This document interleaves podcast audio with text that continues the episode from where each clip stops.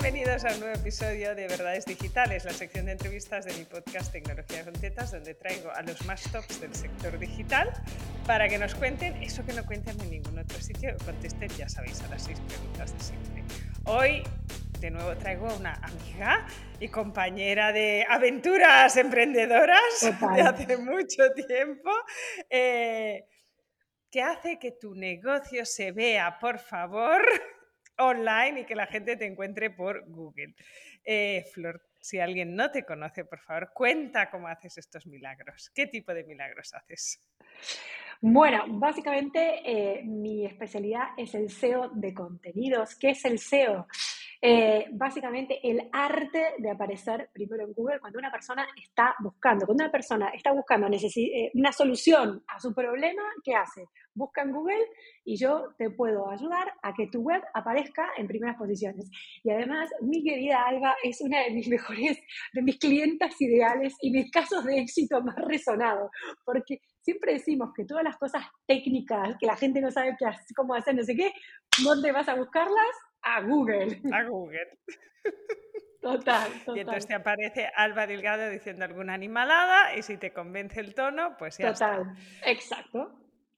Pues vamos al lío, ya sabes, son siempre las mismas seis preguntas. ¿Cuántos suscriptores tenías al final de tu primer año de emprender online?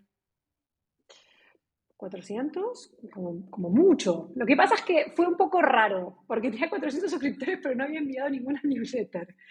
Porque a mí, o sea, yo estaba, o sea, empezando, saliendo recién del cascarón, vino Laura Rivas eh, en el 2017, o sea, la cresta de la ola. Ella estaba embarazada de su primera hija y me dijo, tengo que hacer un montón de contenido eh, porque me voy a tomar la baja y te quiero entrevistar. ¡Chan! Entonces salí en el canal de YouTube de Laura Rivas y fue como, ¡buah! Entonces eh, fue de un día para el otro 400 suscriptores, pero yo estaba colapsada, yo tenía un bebé también y tardé muchos meses en enviar mi primera newsletter, tengo que confesar.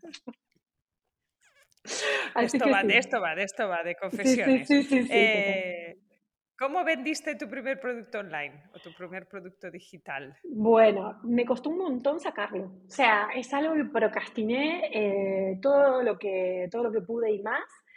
Y bueno, hasta que hubo un momento que dije, nada, lo, lo, tengo que hacer. Em, fue un producto que es básicamente, el, fue el origen de mi método de eh, unicornios, o sea, ¿qué es un unicornio SEO? Yo básicamente em, siempre mi, mi manera de hacer SEO es basada en contenidos de muchísima calidad, ¿no? A los que yo llamo unicornios. Entonces, bueno, básicamente eh, lo que hice fue, bueno, lo típico, al principio, o sea, cuando empecé a emprender online, yo tenía una tienda online, ahí aprendí todo lo que sé de SEO y cuando me decidí hacer el cambiazo y empezar a ofrecer servicios eh, profesionales y cerrar el e-commerce, obviamente después empecé con eh, clientes, como, como, siempre, como todos, mucho uno a uno y tal. Y cuando ya empecé más o menos a, a, decir, bueno, en la primera sesión con la gente hago esto, en la segunda hago lo otro, ya empecé a crear el famoso método, había que ponerle un nombre, yo a estas notas que me daban de comer, las llamaba siempre unicornio, informalmente, porque soy un poco loca. Para que valgan mil millones. Claro, para que valgan mil millones. Es que es eso, a mí me pasaba, a mí me pasaba que yo tenía un blog de tecnología para niños y hacía una o dos publicaciones por semana, ¿sí? Pero después, a la hora la verdad, las que realmente me traían clientes eran cinco que las había escrito el primer año de blog, que eran tablet para niños, eh, control parental, aplicaciones, o sea, eran súper concretas. Y después tenía un montón de notas que no me servían para prácticamente nada. La mejor era almacenamiento interno lleno, que era mi nota estrella, cuando la gente se le llenaba la tablet aparecía ese mensaje de error, me encontraba a mí, le resolvía el problema y nadie me compraba un churro. Entonces, por eso, claro, por eso este, basé todo mi método en lo que son los unicornios. Pero no sé si eh, eso responde al cómo. El cómo eh, a nivel técnico.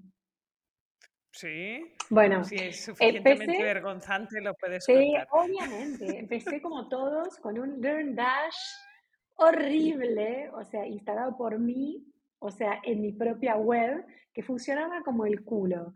O sea, pero esto para, ni siquiera para vender online, esto era para darle estos vídeos de soporte a la gente que hacía la mentoría one-to-one conmigo, ¿no? O sea, porque hay una parte del, del SEO que es muy estratégico, y después hay una parte que es pica aquí, pica aquí, pica aquí, que realmente para, para, para hacer una optimización de SEO on page eh, con un plugin de SEO tipo el Yoast, vamos, yo te hago un vídeo, es un tutorial y chao. Entonces yo quería tener el intranet para los clientes. Y para eso me sirvió el, el bueno, una historia horrible. Entonces, cuando decidí hacer... Y ahora me vas, me vas a contar la siguiente pregunta.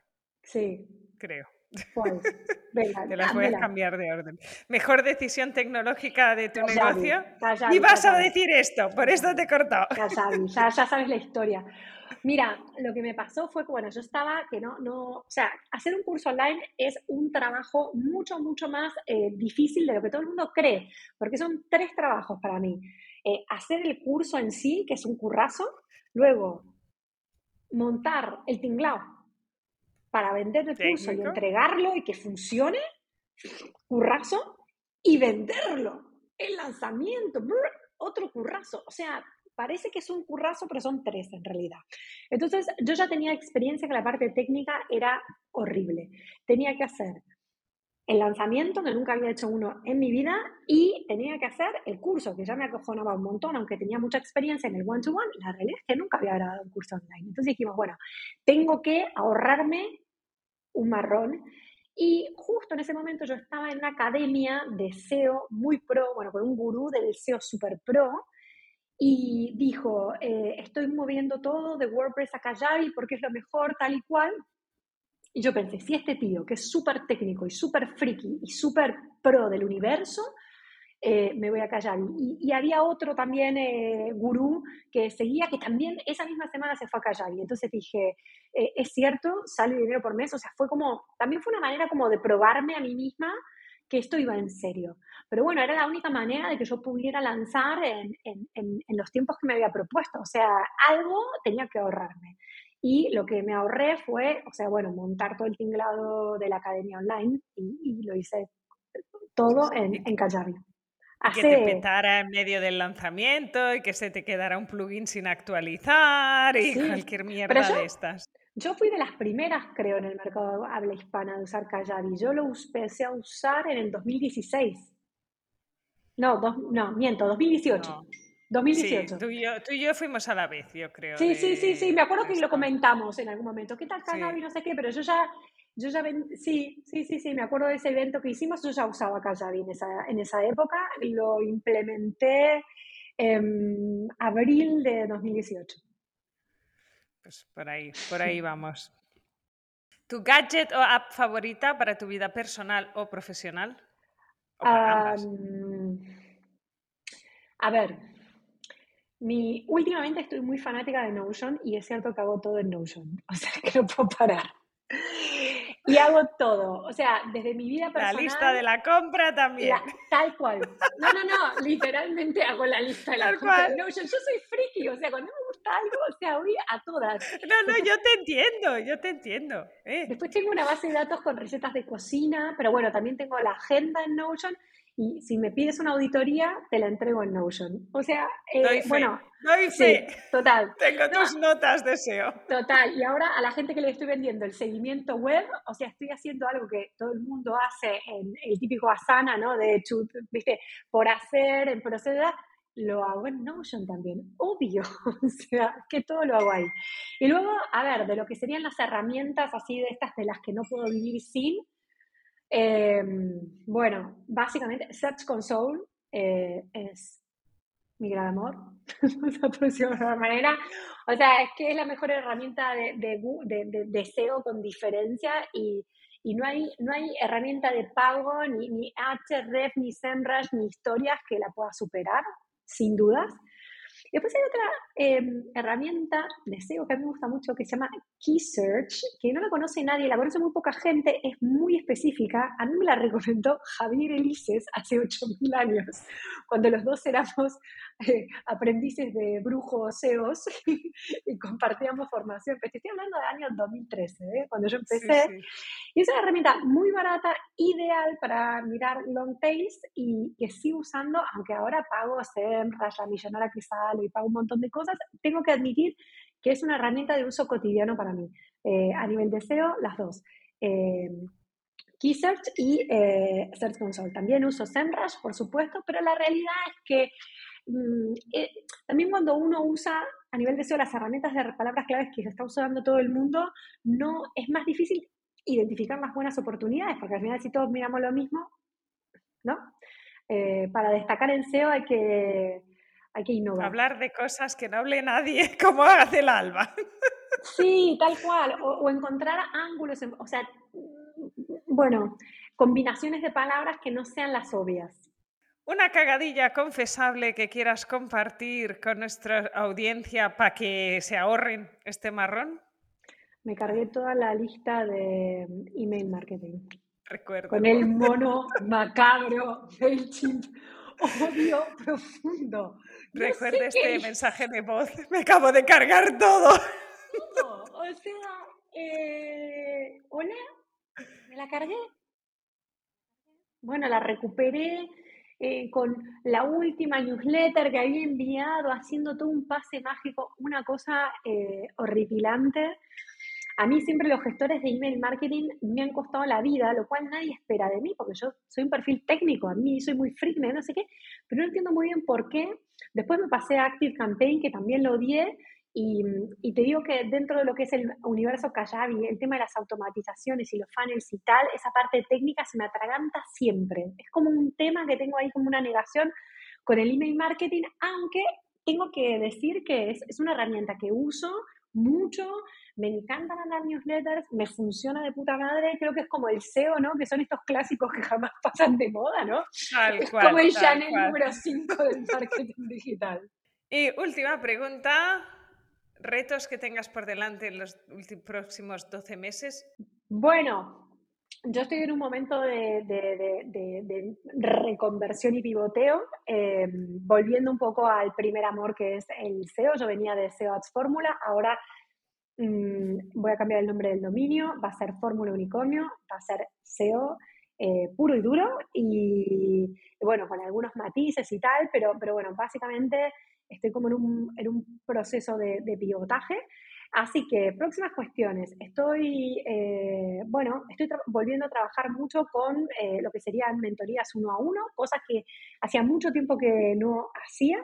Y básicamente estoy reconvirtiendo mi negocio porque va a tener como dos, dos partes fundamentales, que es la parte más de consultoría personal conmigo y después vamos a, va a ser un complemento de los cursos online que los voy a seguir haciendo, pero voy a volver a grabar entero el curso de unicornios. Tengo mucho trabajo pendiente de poner al día algunas cosas que siguen estando vigentes, pero bueno, el marketing digital ha cambiado mucho. Tú tienes es, es como las herramientas, no, no, es Estás todo el día grabando, yo por eso no grabo.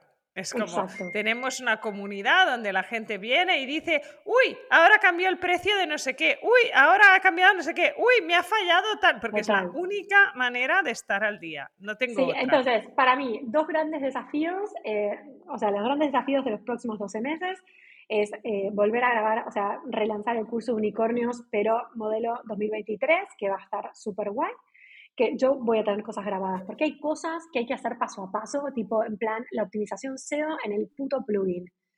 Nada, tienes que volver para atrás, para adelante, eso hacerlo en directo te pegas un tiro. O sea, es que eh, hay, hay unas partes de mi negocio que tienen que estar grabadas sí o sí.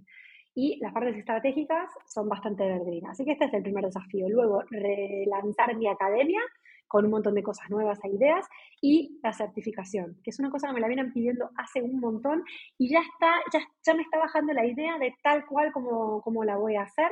Así que bueno, estas son como los tres grandes hitos de, para, para los próximos 12 meses. Primero, terminar de matar Ciudad Fórmula, migrar todo a Fórmula Unicornio, que estoy ahí a mitad de camino, pero ya está. Luego, el curso online eh, más academia relanzado y finalmente yo creo que para ya entrado el año que viene, la certificación. Que hace mucha falta, tengo que decir. Porque tú tienes un talento en la cabeza que no existe por ahí, tienes que propagarlo, Flor. Sí. Que es el encontrar los huecos, o sea, tú lo ves ahí, y igual que yo a veces pinto y digo, pues hostia, esto si lo hago así, le meto un zapier por detrás y luego bla, bla, bla, esto me va. Pues esto hace Flor con los unicornios, con los huecos en el SEO, ¿no? Que ve que busca la gente, ve que tienes tú, papá, te dice, mira, haz un artículo de esto. Y mm. funciona. Sí, total. bueno, sobre todo a ti que tienes, o sea, bueno, eh, sí, pero claramente, además para perfiles técnicos, para este tipo de cosas, o sea, si tú tienes un negocio que la gente googlea, ¿no? No solamente tu negocio, sino soluciones que tú puedes resolver, o ves que, como en tu caso, que la gente está perdiendo el tiempo googleando, tú le das, le explicas la solución y dices, ay, pero te lo puedo hacer yo también. Sí, basta de googlear. Así que sí, ahí. Yo creo que el SEO como el email marketing, son estas cosas que, pasan los años y se mantienen. Y son cosas además que son buenas inversiones, porque al final es tráfico que te llega constantemente, que quiere comprar en este momento. Así que yo sé que es el menos sexy de todos los del marketing digital, no hay bailes como en TikTok, no tenemos el glamour de Instagram, pero esa es la inversión más rentable que puedas hacer. Eso no doy, fe, doy fe que mi negocio ha vivido siempre de esto, de que la gente me encuentre en Google. Pero te tenía preparada una pregunta, como ella no sabía las preguntas. Eh, ¿SEO en audio? O sea, búsquedas en audio. ¿Esto qué? De momento no. Se viene porque se, habla mucho, pero se viene hace tres años, colega, ¿sabes? Es como, mm. pues va lento que te mueres si se viene hace tres años. Es el gran desafío que tiene Google.